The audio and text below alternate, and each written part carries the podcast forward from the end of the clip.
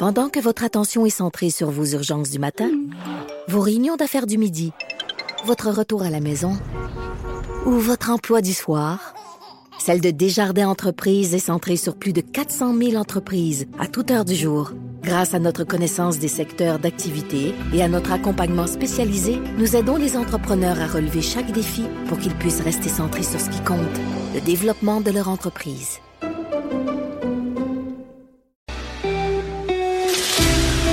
Pour la prochaine heure, laissez faire le biberon, laissez faire le lavage. Elle analyse la vraie vie pour le vrai monde. Bianca Lompré.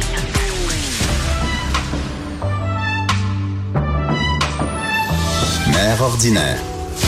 Allô tout le monde? Et non, ce n'est pas Bianca Lompré, Anaïs Gertin-Lacroix, en remplacement euh, de Bianca qui fait, profite de son long week-end de quatre jours. Et moi, samedi, je suis allée à Métro Métro et telle une mère qui a dormi 3-4 heures parce que mon enfant s'est levé à 5h30 du matin, je commence à m'en remettre. Je suis habituée, moi, de me coucher à minuit et demi. Je trouve ça rough. Théo Baudouin, allô? Allô? Moi, je t'ai vu à Métro Métro. Ben oui, j'étais là les deux jours, moi, par contre. Toi, t'étais là seulement samedi, c'est ça? Ouais, ben, j'ai vu par contre dans tes stories que lundi, tu t'es tapé de la poutine. Hey, je peux pas croire la, la pire alimentation. Deux poutines, puis j'ai fini ça avec un cornet hier soir. Euh, il faisait pas chaud non plus, mais j'avais le goût de manger un cornet. Qu'est-ce que tu veux? C'est Mais ça. deux poutines? Deux poutines. Hey, puis je mange jamais ça en plus. Je, peux pas croire qu'on commence l'émission comme ça, mais c'est ça. mais non, mais t'as une alimentation saine, c'est correct? D'habitude, je mange très bien, mais là, bon, après un festival, j'avais le goût de manger une poutine deux fois plutôt qu'une. Bienvenue à Mère. Ordinaire. P.O. Baudouin, là, si vous vous dites, alors je connais ça, ce nom-là. Donc, P.O., t'es euh, ben, très a- actif, en fait, sur les médias sociaux. On connaît entre autres la chaîne YouTube P.O. et Marina. Vous êtes rendus à 113 895 C'est fou. abonnés, Ouais. 52 000 followers, virgule 5 Oh. sur euh, Instagram. Donc, tu es animateur, chroniqueur, YouTuber, mannequin à tes heures. Là, je mets entre guillemets aussi influenceur parce que j'ai l'impression que dans les derniers mois, dernières années, on a comme un, ça se passe une, relation amoureuse avec ce terme-là qui, il y a deux, trois ans, était vraiment surexploité. Effectivement, ben c'est sûr. Avant, on connaissait pas le terme influenceur. Puis à un moment donné, il y a quelqu'un qui dit bon, les gens qui sont sur les médias sociaux, on va les catégoriser, on va les appeler les influenceurs. Mais avec ce terme-là, il y a tellement de catégories d'influenceurs qu'on met tout le monde dans le même dans le même panier. Puis c'est ça qui est difficile parce que bon, il y a il y a des influenceurs euh, mode, beauté qui vont parler de maquillage. Il y en a d'autres qui vont parler de voyage. Il y en a d'autres qui vont parler de jeux vidéo. Puis tout le monde a son créneau, sauf que bon, avec euh, les derniers mois, avec les aventures qui sont arrivées, on met tout le monde dans le même panier quand c'est... Il y a tellement de... Mais toi, tu te considères, Ah!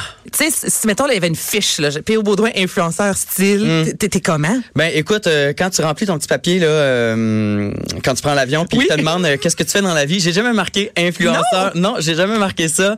Euh, puis je me suis jamais, tu sais, c'est drôle parce que Agnès, je me suis jamais considéré comme un influenceur. Puis je pense que aucun influenceur se considère. On est d'abord et avant Mais tout. pas le seul, c'est ça qui dit ça. Tout le Non, monde dit que mais c'est on, venu. Puis même, on, on dirait que c'est un mot qu'on a tellement peur de dire, de peur de se faire piétiner sa, Mm-hmm. sa place publique. Et euh, là, on essaie de trouver d'autres termes. Tu sais, il y a beaucoup de gens qui vont dire on est des créateurs de contenu. Puis c'est vrai, on crée des choses autant que un, un chroniqueur ou un animateur ou un journaliste va créer des choses. Nous, on va créer du contenu. Mm-hmm. Euh, on pourrait dire, tu sais, c'est drôle, mais on pourrait dire qu'on est des créateurs de, de passion parce qu'on est des passionnés par certaines choses. On est des créateurs euh, de valeur, on est des créateurs de bonheur. Puis c'est ça que j'ai envie de- d'expliquer aux gens, tu sais, qu'on n'est pas seulement des gens qui vont se prendre en photo euh, pour essayer de nous vendre un t-shirt ou quoi que ce soit. Euh, donc ouais, je suis un créateur de contenu, mais j'étais à la base aussi. euh, J'aime les communications, je suis animateur, j'ai été chroniqueur, euh, j'ai ma chaîne YouTube où je fais des vidéos à chaque semaine depuis quatre ans avec Marina pour les jeunes. Vous vous êtes aussi rendu quand même aux auditions de The Voice. Écoute, euh, ouais, euh, c'est drôle, hein? The The Voice. Voice. J'ai jamais compris ça.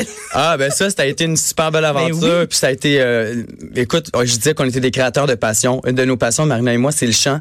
Et euh, on chante une fois de temps en temps, sans prétention, sur notre chaîne YouTube. Puis à un moment donné, on a reçu un courriel euh, d'un des producteurs euh, de The Voice. Disent, on aimerait ça que vous veniez en France Hey, faire. The Voice. On a comme Un fait. fou dans une poche Écoute, dire non à ça. On y va. donc. On était super fiers de nous. L'aventure s'est terminée quand même rapidement, mais c'est ça qu'on qu'on veut dire aux jeunes, de ne pas avoir peur d'essayer des choses, de pas avoir peur d'aller dans l'arène, puis d'essayer des trucs, puis même si on se plante, puis même si c'est pas la bonne chose, ben c'est pas grave, au moins on va, on va l'avoir essayé, puis on peut pas regretter si on le laissait.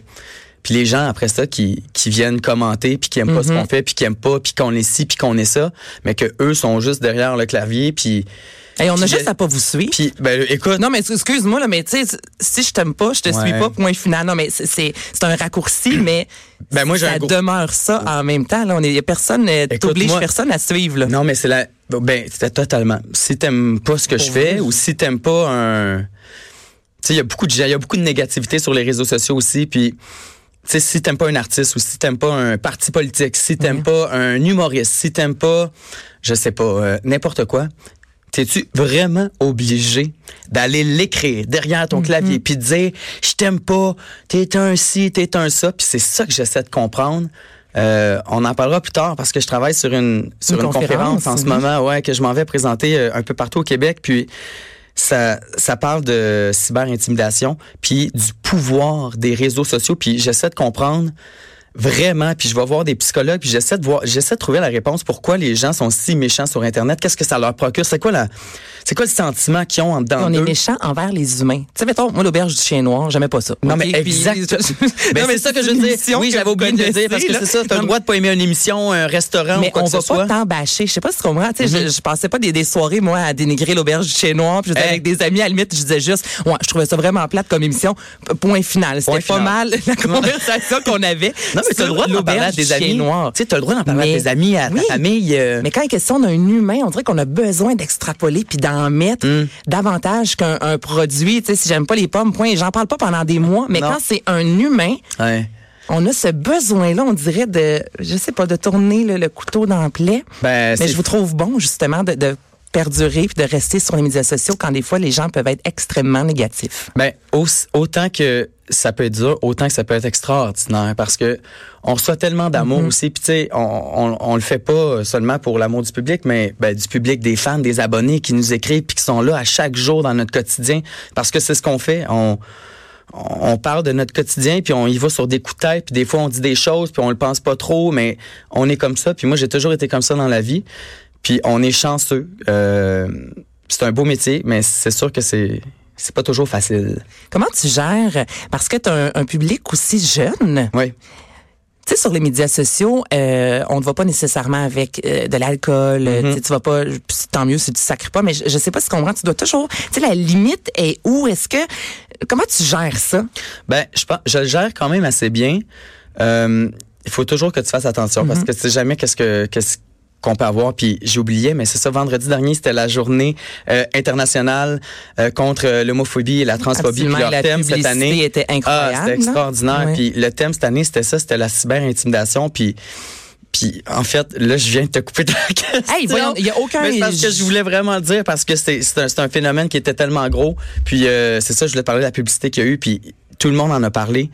Et euh, c'est ça. Mais tout ça C'était cette- fort, là, mais Ah, euh, qu'on en parlait, juste pour vous situer, Ouais. euh, cette euh, campagne-là, en fait, c'était une courte vidéo où on placardait sur des murs à Montréal Mm. euh, des dires très méchants sur l'homosexualité, entre autres, sur la communauté LGBT, euh, des choses telles, excusez-moi le mot, là, mais euh, les PD devraient mourir. Puis c'était vraiment placardé à Montréal et, Et- ça a pris 20 minutes à peine avant que la police intervienne. Les gens ont appelé la police en se disant, voyons donc comment ça que ça a été mis sur les murs. Mm-hmm. Et le but de cette publicité-là était de montrer que ça reste sur Facebook il n'y a pas de ben, Facebook, les médias sociaux, Internet. ouais. Euh, Il n'y a pas de police justement pour des mots si difficiles et ça ça, ça reste mal là. aux gens. ben oui, effectivement. Puis je pense que le message aussi qu'on qu'on essaie de dire à travers ça, c'est c'est qu'il faut dénoncer. Tu sais, si on voit Mm. ça, il y a, les gens pensent rien.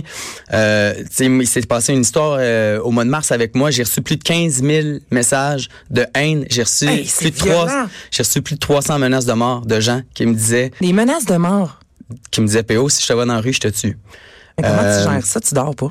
Ben je l'ai pas. J'ai très mal vécu ce- cette situation-là. Ça a été vraiment dur pour moi. Puis c'est pour ça que j'ai tant besoin de de faire cette conférence-là pour d'aller parler aux jeunes. Puis en même temps, on dit que la cyber-intimidation c'est un truc de jeunes. Puis il faut éduquer les jeunes. Puis c'est c'est c'est c'est les jeunes dans les écoles secondaires, mais les gens qui intimident Hey, sur internet. c'est pas les jeunes parce que les jeunes. là sont ils ont été éduqués avec une tablette dans les mains, ils sont, sont, sont habitués aux réseaux sociaux. Les jeunes qui intimident, là, les, euh, les personnes qui font de la cyberintimidation, c'est des jeunes de 30 ans, 40 ans, c'est des parents, c'est des pères de famille qui ont des enfants, puis qui se cachent derrière un ordinateur ou un téléphone avec un avatar de, c'est même pas leur visage, mais c'est un personnage de bande dessinée, puis ils s'en viennent t'intimider, intimider les jeunes. Puis moi, j'ai passé au travers parce que j'ai une bonne famille, j'ai des gens qui étaient là, j'ai des amis qui ont été là à- pendant toute cette crise-là.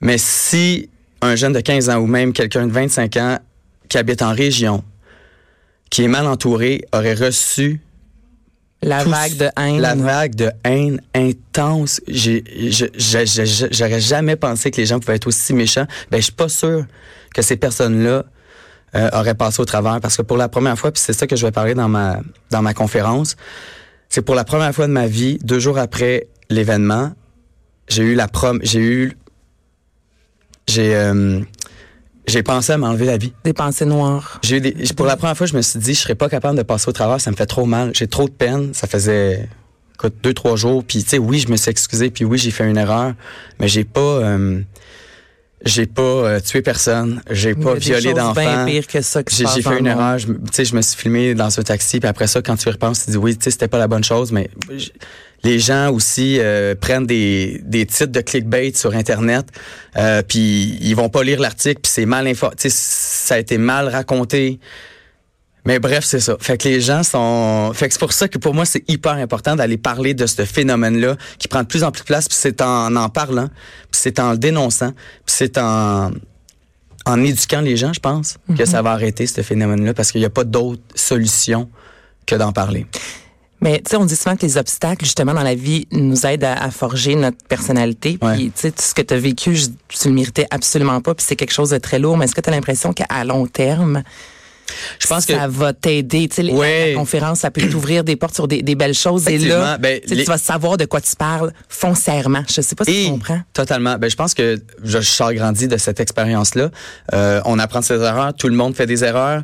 Puis, oui, je vais sortir grandi. Pour le moment, c'est un peu plus dur parce que, tu sais, aussi notre travail, c'est de s'associer euh, à des marques, tu sais, comme des marques qu'on aime puis qu'on apprécie vraiment. Puis on reçoit beaucoup de demandes. Puis, il y a- tu sais, il y a plein de trucs qui me ressemblent pas. Donc, moi, c'est sûr que je vais pas m'embarquer euh, avec des, des marques que, j'encourage euh, plus ou moins. Mais euh, c'est sûr que de voir ça, euh, peut-être que ça peut être un peu euh, épeurant pour les marques de, de venir Parce que ça, c'est un moi. revenu aussi pour toi, si je comprends les marques. Est-ce que... Oui.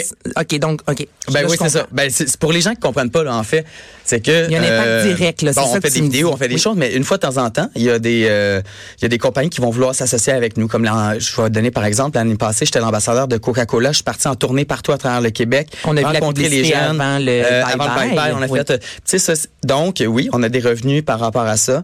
Euh, donc c'est sûr que quand tu es une marque, peut-être que tu peux avoir peur, mais honnêtement, tous les clients avec qui j'ai travaillé, toutes les personnes, les agences avec qui j'ai- ils me connaissent depuis cinq ans, ils le savent, puis ils me voient quotidiennement.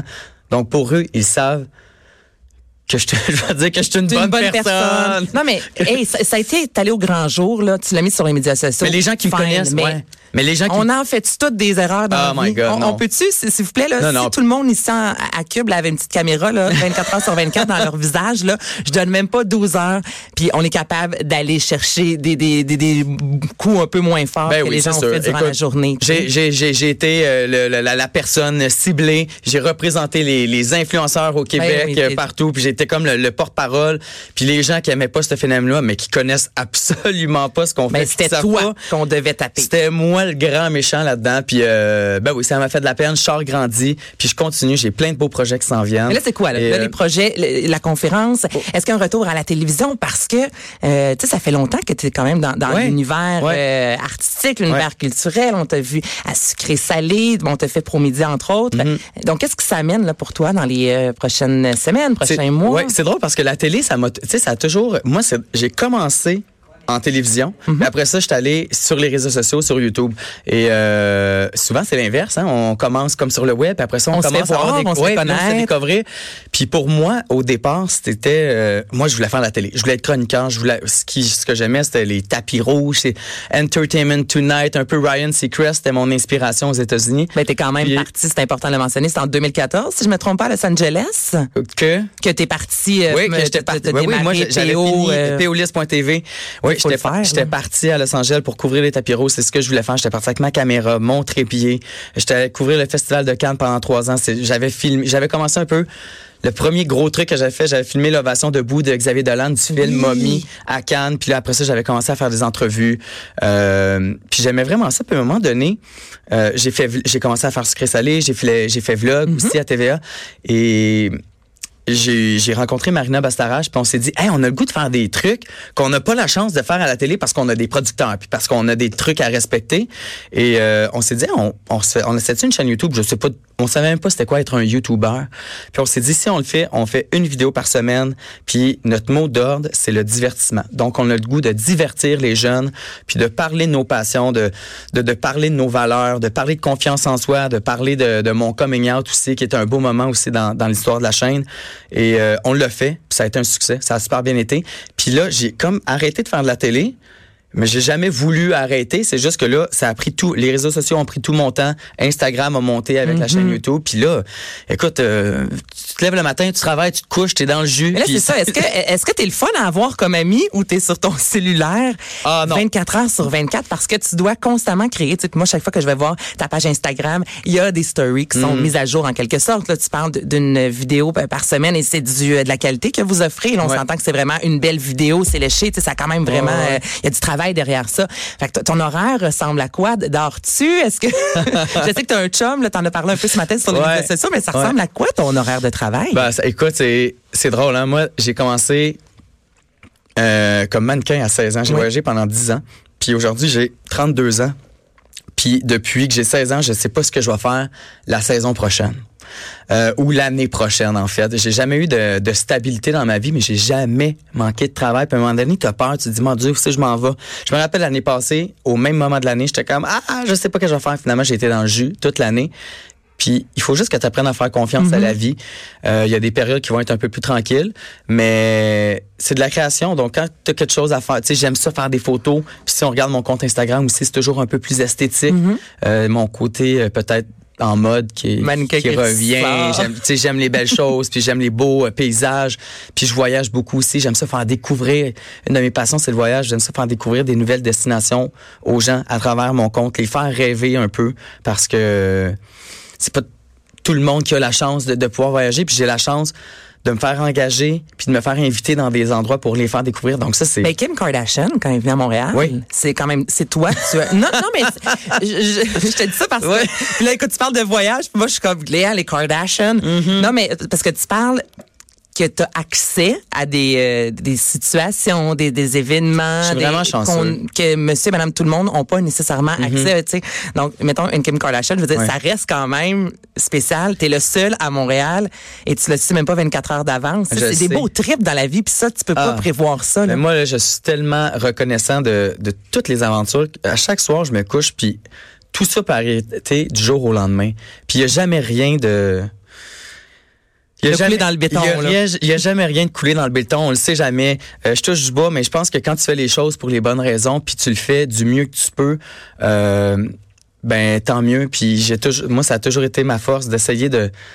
Je suis toujours très organisé. Tu disais que j'ai toujours des trucs sur Instagram ici, mais j'aime ça le faire aussi. Puis c'est une passion aussi de, de partager, de pouvoir le partager. Hey, j'ai j'ai quand même bien interviewé Kim Kardashian. Euh, ben je vais le partager. Ben oui, puis mais- j'aime ça. Tu sais, c'est puis ça je savais pas non plus. C'était le musée des beaux arts pour les gens qui sont pas allés encore. Là. Ils ont une nouvelle exposition sur le euh, créateur Thierry Mugler. C'est extraordinaire. C'est vraiment de création. Puis Kim, c'était une des ambassadrices du designer. Alors euh, ouais, j'ai un petite en personne. Je pensais pas qu'elle était aussi Hey, ça a été la question. Euh, ici, des chroniqueurs du euh, sac de chips est allé. Puis les Ah ouais? premières questions, c'est c'est quoi sa grandeur? Puis est-ce qu'on voit tant que ça son maquillage? Hey, non mais moi là, j'ai eu la chance là, de la regarder. Ok, faut qu'on finisse non, avec non, mais ça, mais pendant cinq minutes là, je la regardais puis elle me parlait puis je savais même pas qu'est-ce qu'elle disait tellement que elle- était vraiment belle, puis elle est belle naturelle. là. C'est pas une fausse belle, là. c'est une belle, belle fille. Mais est-ce que c'est un masque de maquillage? Ben, là, je- même- J'ai plus fois je te pose la question. Ben non, moi je l'ai trouvé. Tout le monde me demandait. Puis es-tu belle J'ai dit honnêtement, elle est vraiment belle. Mais bref, elle- puis c'est une fille, c'est une militante. Puis je trouve qu'elle est extrêmement, euh, tu sais, elle se fait critiquer beaucoup, mais c'est Mhm. Ben, une extrêmement fait. Écoute, on, on parle du, on- qui commence sa carrière en quelque sorte avec, Avec un sextape. ben oui. Puis là, on est rendu à Maison Blanche. là. Tu sais, On s'entend qu'il y a un travail qui a été fait Mm. depuis là. faut être ouvert. Puis tu sais, il faut faut pas juger rapidement. Puis quand on lit un, un titre de clickbait, ben essayez de trouver la vraie histoire. Puis faites-vous votre opinion. Puis si vous aimez pas ce que vous voyez, vous êtes vraiment pas obligé de le mettre sur les réseaux sociaux parce que sérieusement, c'est blessant. Puis il y a des gens qui vont rester avec des cicatrices ben ben ben longtemps. Hey, merci beaucoup. Hein, c'est la première fini? fois qu'on se parle Je comme ça. On passe du temps ensemble. Euh, tu t'es ouvert euh, beaucoup plus que je m'attendais. Donc, euh, je te dis un très gros merci. Ça fait plaisir. Pierre, Merci. Olivier, au Baudouin, allez voir. Bon, euh, P.O. Baudouin, pas P.O. ma Baudouin. à part ma mère quand elle me chicane, là. Pierre, oh, Pierre Olivier. Baudouin. Pierre-Olivier, va ramasser ta chambre. Ben, c'est la seule personne qui m'appelle Pierre-Olivier. Sinon, tout le monde m'appelle P.O. Baudouin. C'est P.O. Baudouin sur Instagram, P.O. Baudouin sur les réseaux sociaux. Pierre-Olivier, c'est bien rare. c'est ce qui est écrit sur ma feuille. En le disant, je me Ben disais, oui. c'est- bizarre. C'est weird, hein? Ben bref, c'est ça. On revient dans quelques instants à Mère Ordinaire.